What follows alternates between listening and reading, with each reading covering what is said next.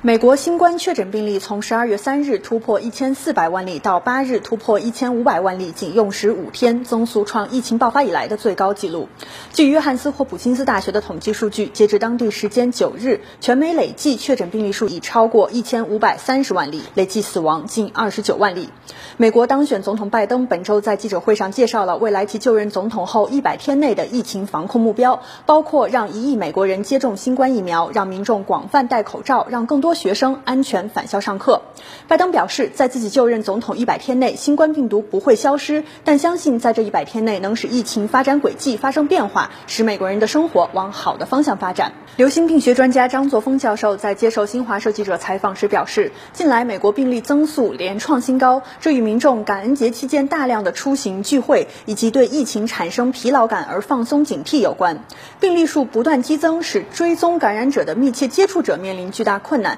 只有公众切实采取相关的防控措施，坚持的戴口罩，保持社交距离，尽量避免家庭和朋友的聚会，才有望使疫情逐步得以缓解。